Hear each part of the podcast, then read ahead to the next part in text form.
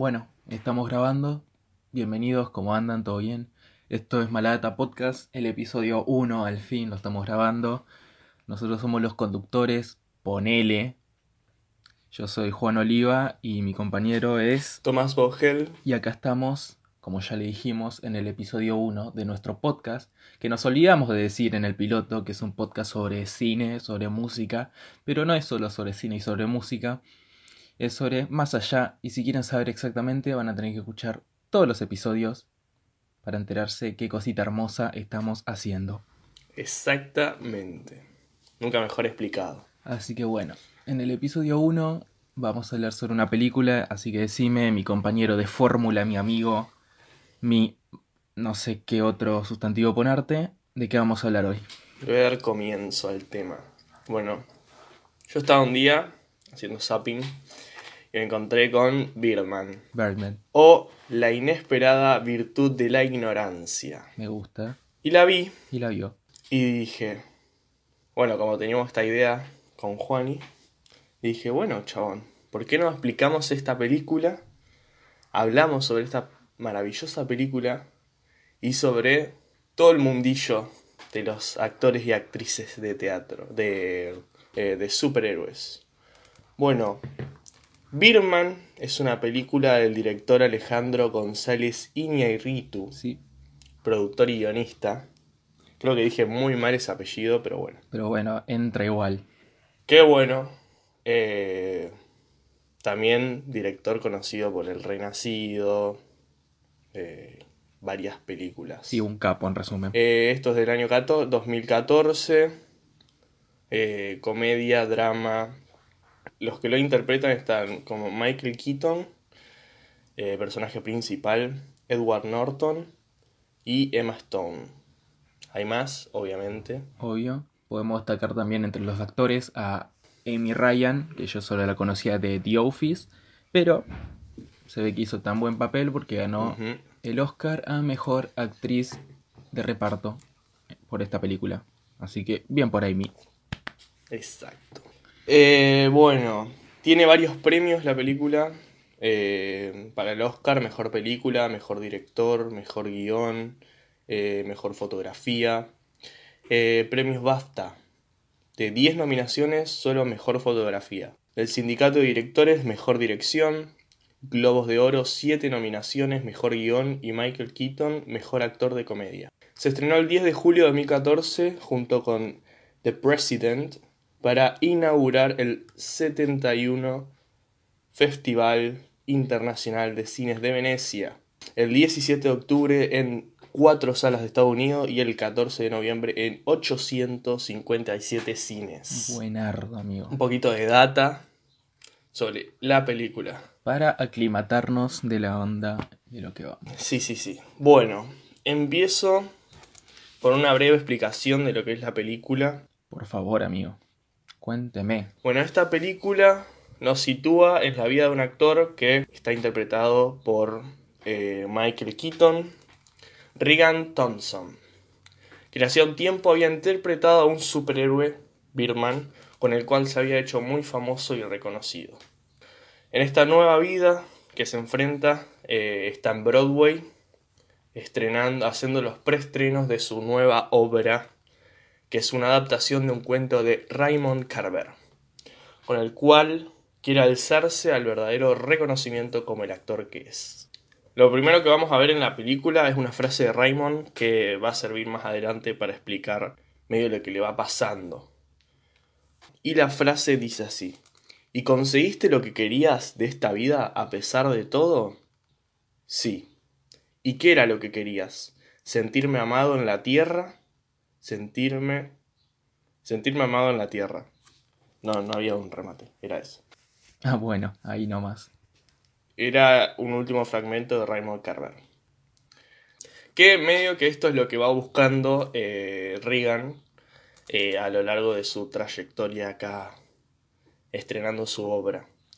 Sí, lo que todo se busca durante la película es el tipo intentar ser aceptado, mostrándose como el actor que él realmente quiso ser, nos supongamos, digo. Para que lo dejen de lado de la parte que él hizo sobre su superhéroe, Birdman, todopoderoso, volaba a mitad pájaro, todo, para que lo dejen de lado eh, de, de ese carácter que tiene otras, tiene, es versátil para mostrarse como es.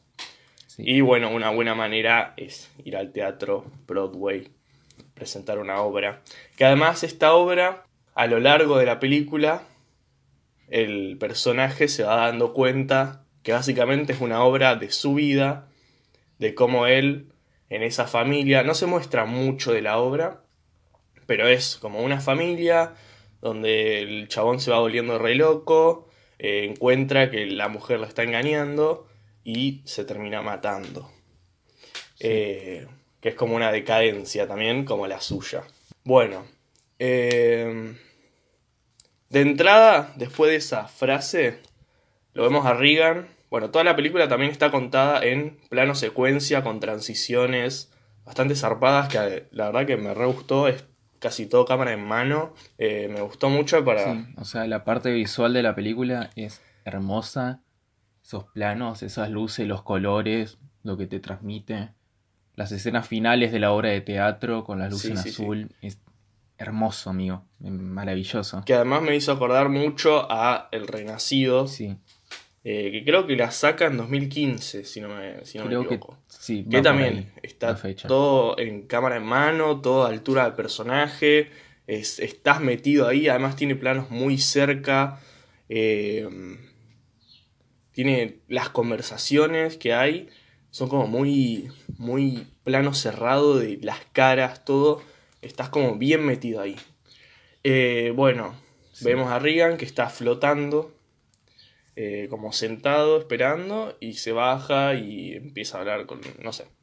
Está por estrenar uno de los primeros preestrenos que hace de la obra. O sea, lo que nos induce esta película en los momentos en los que el personaje principal tiene momentos de supernaturalidad, ponele, son esos... Es donde vamos a hablar más adelante sobre el tipo de trastorno de personalidad múltiple y lo de encerrarse un mundo de fantasía que solo lo puede ver el, la persona que sufre de, este, de esta patología, ¿no?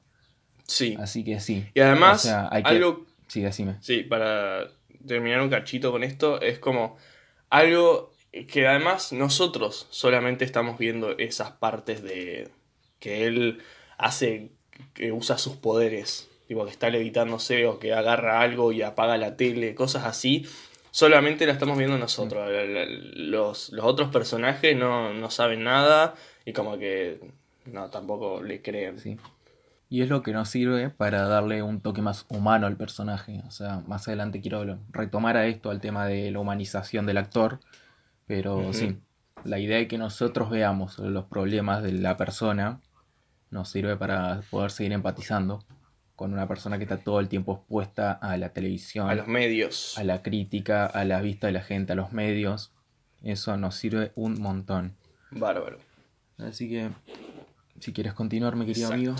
Eh, bueno, y lo primero que vemos es que bajan al, al escenario, están pasando la obra y hay un actor, que ahora no me acuerdo el nombre del, del personaje ni de quién lo actuaba, que Ah, sí. Sí, no, no importa mucho, pero es el, es el actor que a Regan no le estaba gustando, que querían que lo cambien. Y en Sí, un sí, momento, ¡pam! Crudo, le cae una luz, un cesto de luz de teatro encima de la cabeza y el chabón queda. Al final no sé si muere, Sí. creo que no. Tipo, se lo lleva. No, no muere porque para el final de la película aparece, creo que en silla de ruedas y con el abogado, Sí, para meterle la demanda a Coso, a Reagan Sí, sí, y a sí. su amigo director, que no me acuerdo el nombre de ese personaje tampoco. Sí, bueno, lo que pasa, está cesto en la cabeza, la queda el chabón, Regan se levanta, así como si era algo natural que pasara, y le dice a su asistente, que es Zach Galifianakis, que es un actor muy conocido, que no me acuerdo, no sé decir su apellido, que es Jake en la película le dice que él lo produjo, o sea, que él causó ese, ese hecho. Él hizo que ese cesto se cayera encima de la cabeza de este chabón. Y Jay queda como, ah, sí, déjame de joder, sabes la demanda que los van a hacer, eh, lo van a llevar a juicio.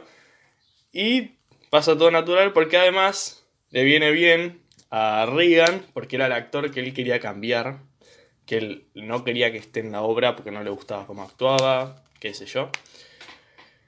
Bueno, pasa todo esto y llega la noticia eh, de que habían conseguido a Edward Norton eh, como Mike Shiner en la película para que sea el actor eh, que cambie con este chabón que había, le había quedado en la mitad del escenario. Bueno, todo es alegría, llega Edward. Apenas llega, además, es como el loco la tiene clara. El chabón es acá arriba. Le dice, bueno, no te imaginaba que estés acá en teatro, qué sé yo, agarra. Dale, empecemos. Le dice, no, no, no, líneas no, no. Empezá, tirame una y empezamos a hablar. El chabón ya se sabe todas las líneas. Eh, bueno, porque además estaba con Leslie, que la estaba ayudando a memorizarse sus memorias, de sus líneas y eso. En la película lo dice. Que es Naomi Watts. Bueno. Y entra eh, la figura de Mike, que empieza a revolucionar medio que la cabeza de, de Regan y empiezan a crear el personaje, la obra, todo va bárbaro. Y hay situaciones eh, que me gustaría ir parando, que son eh, lo que trae Mike es otra visión del teatro, más eh, poner todo sobre la mesa, ¿no? Con escenas como eh, la que están Mike y Leslie, que están garchando básicamente en la cama. Y el chabón le tira una de, che, cojamos. O sea, mirá, se me paró, vamos a coger posta porque tiene que ser real esto. Sí. Y ya yendo bien a lo último, la escena de Mike, eh, de, de Regan, perdón, que da su discurso y se, se mete el tiro. Sí. Que también lo hace real. O sea, se quiebra toda la nariz. Se desfiguró la cara, básicamente. Sí. Y son Sí, temas. Lo bueno, Sí. decime, sí. Termina No, con no, no. punto. Habla, habla. No, sí, lo bueno que los personajes que se nos presentan son dos tipos de actores diferentes. Tenemos el personaje de Regan, que es un actor de Hollywood, que ya no garpa con Hollywood porque ya su fama por su personaje se murió hace años. Sí. Y por el otro lado tenemos al personaje de Mike, que es un actor de Broadway. Que está hasta la chota de Broadway ya, porque le parece que el teatro se volvió súper súper falso, de que nada es real, de que todas las actuaciones ya no sirven, que esto, que lo otro. Y bueno, son dos caras de la misma moneda. Dos actores que se están queriendo cruzar en sus mundillos de actuación, porque están hasta la poronga de lo que venían haciendo hasta ahora. Exactamente. Como que todo, ¡pum! Sí. Eclosiona. Bueno, pasan estas dos, estos dos sucesos que te hacen pensar, che, ¿hasta dónde podemos llevar esto? Eh, podemos entrarnos en el tema, decir, che, a mí me parece mucho, a mí me parece que está bien, que si se puede hablar, se puede hacer. Pero básicamente eh, es como, queda como una duda, creo que a, a todos es como, ¿hasta qué punto? O sea, ¿te vas a poner a coger por hacer una escena bien, que se note? Sí, te vas a desfigurar la ¿Te cara vas a pegar un una- tiro por un final. por un final Sí. zarpado? Por- es como... Sí, es Se meterlo puede, en- o sea, lo vamos a dejar abierto porque se puede... Sí, es lo- que es hablar de los límites que tiene el actor mismo a la hora de interpretar su personaje. Qué sé yo, para Claro, otro él ejemplo. mismo y los demás. Porque, o sea, ponerle con Leslie es como... La mina le decía que no y el loco se le tiró encima, básicamente. Y es como... Sí. Hablar los Bueno, límites no solo personales, sino grupales. O sea, más metiendo más por el lado del balazo en la cara. Eh, para dar un Sí. ejemplo rápido y que todos conocemos y que pasó en la vida real, tenemos el ejemplo de Joaquin Phoenix para la hora de, de la actuación de, de Joker, ¿no? Sí. Que el tipo bajó 23 kilos para hacer su papel. Sí, hay un montón de actores que han hecho Sí, actores y actrices locuras. varias veces hemos bueno. hablado vos y yo sobre el tema de hasta dónde está el límite personal a la hora de poner todo para una actuación. Sí. Y es, y es complicado. Vivirlo.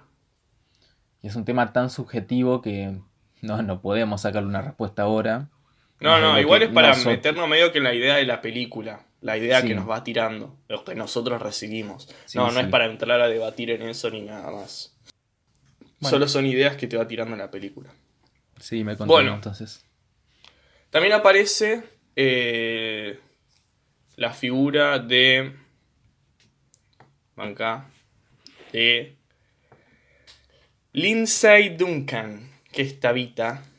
eh, que básicamente es eh, una crítica que le empieza a meter mecha a la obra diciendo que es una cagada, que es una verga, qué sé yo.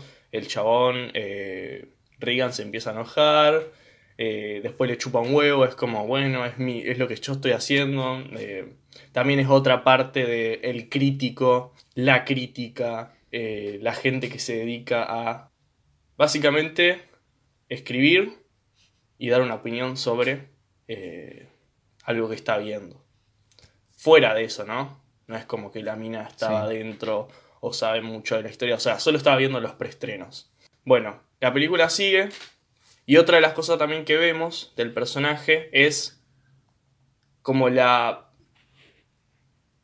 No personificación porque no se ve, pero es como un ser extraño que viene a ser Birman, que es la cabeza básicamente de Regan, que es como su su parlante adentro que le va diciendo las cosas que tiene que hacer también que empieza en, en un momento que Regan dice bueno te escucho no te escucho me das bronca ya no te quiero más Birman salí de acá que básicamente es su cabeza diciéndole che esto que estamos haciendo en Broadway es una garcha nosotros teníamos tiempos mejores eh, y además le proponen hacer a Regan una, una- o sea, seguir con la película. Seguir con la saga de Birman, Eh, sí. Le ofrecen una, cua- claro, una pues. cuarta entrega. Sí, fue una bomba, eh, qué sé yo. Y bueno, tenemos esta cabeza que también es como un. como su lucha interna Sí, para el personaje. O sea, eh, empezar a, a cuestionarse también lo que está pensando. Es como, posta, quiero hacer esto. eh, ¿Por qué no agarro Birman y lo sigo haciendo? Eh, dejar morir al, per- al personaje. sí. Avanzar para adelante en la vida. saber que las cosas que uno ha hecho, que hemos hecho en la vida se terminan. Que uno no se puede quedar en una sola cosa. Que sí, uno. Solo porque te da algunas cositas, sí, o sea, solo fama porque tenés y mucha guita. alguna recompensa pequeña en comparación a lo que alguna vez supiste conseguir con esa faceta de uno, ¿no? Exacto. Así que me sirve. Bueno. Y eh, entre todos los dilemas que le van sucediendo a Regan, eh, paso ya a la parte final, que es cuando básicamente está, está por salir a actuar. eh, el chabón sale afuera, se va a fumar un pucho y se queda afuera. Eh, Empieza a tocar la puerta, qué sé yo, quiero entrar, tengo que salir a actuar. Empieza a correr, de encima se le quedó la bata, está en calzoncillos. eh, el chabón sale, todo el mundo como, ¡Ey, mirá! Rian Thompson, che, están pelotas, miren, grábenlo, todo. Es como un. Es como le hacen un pasillo en toda la gente y empieza a correr. eh, lo empiezan a grabar, qué sé yo. Y entra y sale. Empieza a decir su, su monólogo contra la mujer que se está agarchando a, a otro tipo. Y ¡pum! Balazo. Balazo. Vemos. Yo pensé, ah, sí, la quedó. No, se había. Choporón la la nariz nariz. nomás. Sí. Sí, sí, sí. Y vamos al final, que él está en, en la camilla Del hospital. del hospital. Sí, sí. todo deforme. Eh, en un momento se para, se mira al espejo, va hasta la ventana, ¡pum! salta. Y termina la Nos película. dejan la incógnita. Termina la película. ahí. Básicamente, después entra Emma Stone, la hija de Regan, que dice, ¿dónde verga está mi padre? Va a la ventana, mira hacia arriba Y sonríe. y queda estúpida. queda como, ¿what the fuck? Y bueno, y ahí nos da como... Es verdad que el padre volaba. Es verdad que no solo era lo- Birman en la actuación. Era. Era Claro, Birman no era el parte hombre. de su cabeza todo, todo ese escenario. No, realmente el tipo era eso. Se pegó un- simplemente se tiró para abajo, se mató. Y la piba estaba zarpada Claro. en drogas y flashó cualquiera. No sabemos, no lo sabremos. Sí, porque además la mina se drogaba y todo, así que podía ser un flash de ella. Sí. Pero bueno, también eso, no, eso es lo que nos, nos tira la película, como Sí. es algo que vive el personaje, es un dilema de su cabeza, es algo que posta pasa y que nadie se había dado cuenta, eh, pero creo que no es lo importante acá. Es como, eso es como muy, bueno, jugar con la realidad. Porque además en la película tiene como un, un vuelo, un flash de Birman, que él se pone a volar y, y se libera de alguna manera. Y creo que también ese es el pie para lo que después hace. Bueno, con esto terminamos tu columna, amigo. Bueno, ahora vamos a pasar a la mía, que va a hablar más de psicología. Si quieren meter una frenada al podcast ahora y retomarlo después para que no se le haga tan pesado, todo bien. Como quieran, ustedes sabrán manejarse a su disposición. Así que bueno, eh, yo lo que quiero hablar es más de la psicología de la película, del punto de vista humano del personaje atrás de Bitman, de Birman, atrás de, de Ryan Thompson. Y para empezar, quiero decir que Birman, la película en sí, es la crítica a la crítica de las películas de superhéroes. Exactamente. La película no nos plantea como que las películas de superhéroes son una poronga, ¿no? La película nos plantea que hay gente detrás de los superhéroes, que la gente no es el superhéroe. Sí, que que la puede pasar crítica- con un montón de personajes que algún actor interprete, pero que siempre pasa en el que se ve muy reflejado en el mundo de los superhéroes, De las- básicamente. en el cine. Sí, más que nada porque es la moda hoy en día, porque es lo que más vende y bueno, las películas nos muestran también cómo la crítica detesta a la gente que actúa, o por lo menos que nos muestra la película, no sabemos si en la realidad la gente, la crítica detesta No, hay mucha, además, además está la gente que somos los espectadores y está la gente que se dedica a hacer críticas. Es una, una diferencia bastante grande. Lo que nos induce la película también es que la idea de que ser superhéroe, o actuar de superhéroe, mejor dicho, no es algo prestigioso. Una frase que dice Mike, el personaje de Edward Norton, es que la fama o la popularidad es la prima puta del prestigio, dando a lugar como, o mira, o sos popular, haces guita con eso, o te recuerdan porque fuiste un gran actor. Claro. Que, como viéndolo así, son dos caminos que, bueno, uno es más Son muy extremistas y los otro dos, es más sí. largo. Claro. Son muy extremistas los dos. No sé.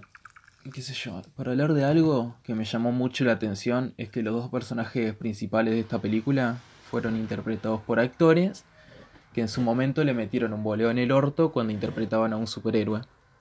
Michael Keaton interpretando a Batman en las películas de 1989 y 1992, que fue reemplazado por George Clooney y por otro actor más que no recuerdo porque hubo dos películas con dos Batman distintos en la misma saga, pero no importa. Y Edward Norton, que hizo de Hulk en las películas del 2008, en la primera película del universo de Marvel, y que lo reemplazaron por Mark Ruffalo. Así que es también interesante, es interesante pensar que justo la película que abarca el mundillo de superhéroes en el cine está interpretado por dos personas que vivieron adentro y fueron echados. Nada. Esa data Esa- me llegó y dije, ¿what? Esa mala data está buenarda, ¿no? Sí, sí, sí. Dije el nombre además-. Claro, claro. Además es como pensar que si fue adrede, O sea, tenemos que buscar como más si fue algo como que estuvo pensado eso o fue algo que después salió y voy a decir, ah, mira. Ah, justo. Que es verdad. Qué, qué, casualidad. Para mí, ¿no? para mí debe haber alguna conexión ahí. Sí, con- no, Ah, mira. no creo que justo, justo esos dos actores. Es como mucha coincidencia. Sí. Así que bueno. O sea, más que nada la película lo que nos plantea es una inyección de realidad dentro del mundo de los superhéroes. Básicamente. ¿Cómo, O sea, cómo con el personaje de Regan se transforma eso? Porque, por ejemplo, no sé, fueron ¿cuántos años de su vida? Eh, cinco. Ponele fueron- una década entera, porque hablan Sí. de los 90, Sí, sí, sí. que es justo Y- la década donde estas películas de Batman de Michael Keaton salen, ¿viste? También. Otra Claro. coincidencia, ponele. Es como en ese momento era la novedad, era... Porque creo que, creo que además pasa con todo. Es como en su momento la rompía, qué sé yo, y después, para dar un paso al lado, caes en la nada, en... Tengo que, hacer, tengo que meterme en Broadway, hacer una obra porque me estoy quedando sin plata. eh, la producción no me gusta. Medio que lo estoy haciendo porque lo necesito más que por amor Sí. al arte. Es un tema de ego, ¿no? De probarse a uno mismo, de demostrar que yo no soy solo Birman, yo soy Regan Que me amen en la tierra, básicamente por eso además decía lo de la frase. Porque él Sí. quiere, él de alguna manera quiere y necesita como que todo el mundo lo, lo aprecie como es, no como el, el personaje que estaba haciendo. Sí. El tema de la humanización del personaje, Sí, de la parte de que son humanos. No solo son humanos, son personas. Y además personaje. ahí está también otro debate que se puede abrir, que es el de eh, actor y personaje. Que se divide eso, o sea, el personaje, aunque está interpretado por el actor, sigue siendo un personaje. Las decisiones que toma ese actor para el personaje son solamente personaje. Ha- Hay una división ahí en el personaje y el actor. eh, es como está todo volcado en un personaje. También está el- pensamiento crítico del actor de decir, ¿hago esto o no lo hago? Eh, ¿Hasta qué punto llego? Es como... Está buenísima la película para analizar eso. Y además es- tiene mucho humor. O sea, yo...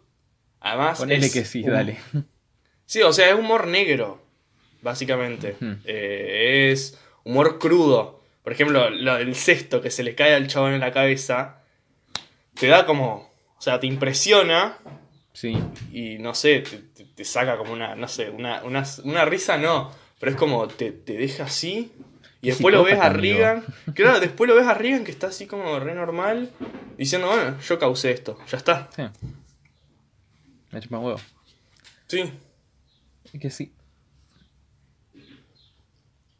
O sea, sí. Yo para terminar quiero decir que Beerman, Birdman, nos habla respecto a cómo una persona puede perderse en el personaje. De cómo una persona mostrando una cara a todo el mundo se puede perder. Puede generar dos personalidades dentro de uno. Sobre cómo la baja autoestima también puede crear como una barrera de contención para la persona puesta en la cara que uno muestra. Esta película es lo más fácil de explicar el punto que estoy queriendo decir, ¿no? Regan Thompson tiene un trastorno de personalidad que genera que está él y Bierman en su cabeza todo el tiempo. Que durante sus años de gloria él se mostraba como Bierman y por eso ahora él es recordado así. Ahora que el tipo ya es viejo, ya es grande, ya no, no le interesa más esa idea. La forma de mostrarse como Regan Thompson, como la persona, lo, lo jode un montón. Le genera Obviamente, porque además tiene la parte graficada, si se puede decir, del Birman, que es su cabeza. Sí. O sea, porque básicamente todo lo que piensa, como que sale de eh, su alter ego, por así decirlo. Es que sí. Es la idea de crear un personaje para mostrarse. Después, por tema de la persona, el personaje se tiene que quedar. Después, la persona confunde esas dos, esos dos seres, ponele. Y al final sí genera cosas como los que nos muestra toda la película. Problemas para mostrarse a uno como es. Problemas con uno mismo cuando chocan las dos entidades en la cabeza, ¿no? Así que sí. Esta película es una forma, para dar mi conclusión, ponele, es que esta película es una forma muy humana de mostrar lo que es la actuación para la gente que, ha, que interpreta o ha interpretado eh, superhéroes. Obviamente, es, muy claro. Sí, eh, también abre, obviamente, la película es larga, creo que, o sea, no, dura promedio dos, horas. Dos horas, sí, es promedio, más que nada. Eh, y la verdad que tiene un montón de cosas para hablar, básicamente. porque además hay un montón también de temas con la hija, su relación de padre e hija con todo ese mundo que está viviendo, que, o sea, da para muchas cosas, para más cosas que hablar, pero básicamente es eso, eh, como una persona, el, el after de venir interpretando algo que te, que te tira en la gloria a bajarte a la decadencia misma, básicamente. Ese ese punto A a punto B enorme que vive Regan y cómo, cómo lo, mantiene en su cabeza y cómo eh, transforma sus relaciones y su, y su puesta en escena a la hora de actuar y todo. Y tiene un montón de temas también como eh, qué límites nos ponemos, eh, que yo también lo veo, por ejemplo, en, bueno, yo también hago teatro y no, no es que hice cosas maravillosas, qué sé yo, pero también he visto lo de el yo como, como persona y el yo como personaje. Tipo, ¿Hasta qué punto lo puedo llevar a, eh, a... ¿Qué es mucho? ¿Qué es poco? Es como... Tiene un montón de debates y un montón de cosas para pensar. Así que, si no vieron Birman, es muy conocida igual la película. Eh, ganadora del Oscar en el 2015 también. Sí, sí, sí. estamos hablando de una película indie que no, no la conoce nadie. Claro, cine independiente, no, nada que ver. O sea, es una película muy grosa, que la verdad está grosa por eso, o sea, te, deja medio que flasheando. Además, toda la estética está buenísima. Eh, las actuaciones mortales, o sea, si no vieron Birman, adelante. Miren. La pueden conseguir por torrent, no es que le digamos que la descarguen ilegalmente, pero pero descarguenla ilegalmente. Pero, pero descarguenla ilegalmente, ¿no? Sí. Así que bien. Si no está en Netflix, la han subido hace poco. Ah, está en Netflix. Eh, Yo no tengo Netflix, jaja. Pásenme no. una cuenta de Netflix, porfa. Eh, Ayúdenme. Y si no, y si no, pongan, qué sé yo, Birman y, y capaz que aparece ahí. No le vamos a dar un tutorial de cómo descargar ilegalmente porque es una pelotudez, pero háganlo. Prueben. vean Birman. Vean Birman porque lo, se lo merece. Bueno, amigo, creo que no, por lo menos yo no tengo nada más para agregarle a esto, vos tampoco. Así que nos despedimos por el día de hoy, el episodio 1 de Maladata Podcast. maravillosa idea. esta maravillosa idea, maravilloso concepto para un podcast. Episodio 1, Birman y el mundo de los superhéroes. Hasta la próxima, nos vemos. Chau, amigo. Espero que le haya gustado y hasta la próxima. Chao. Nos vemos.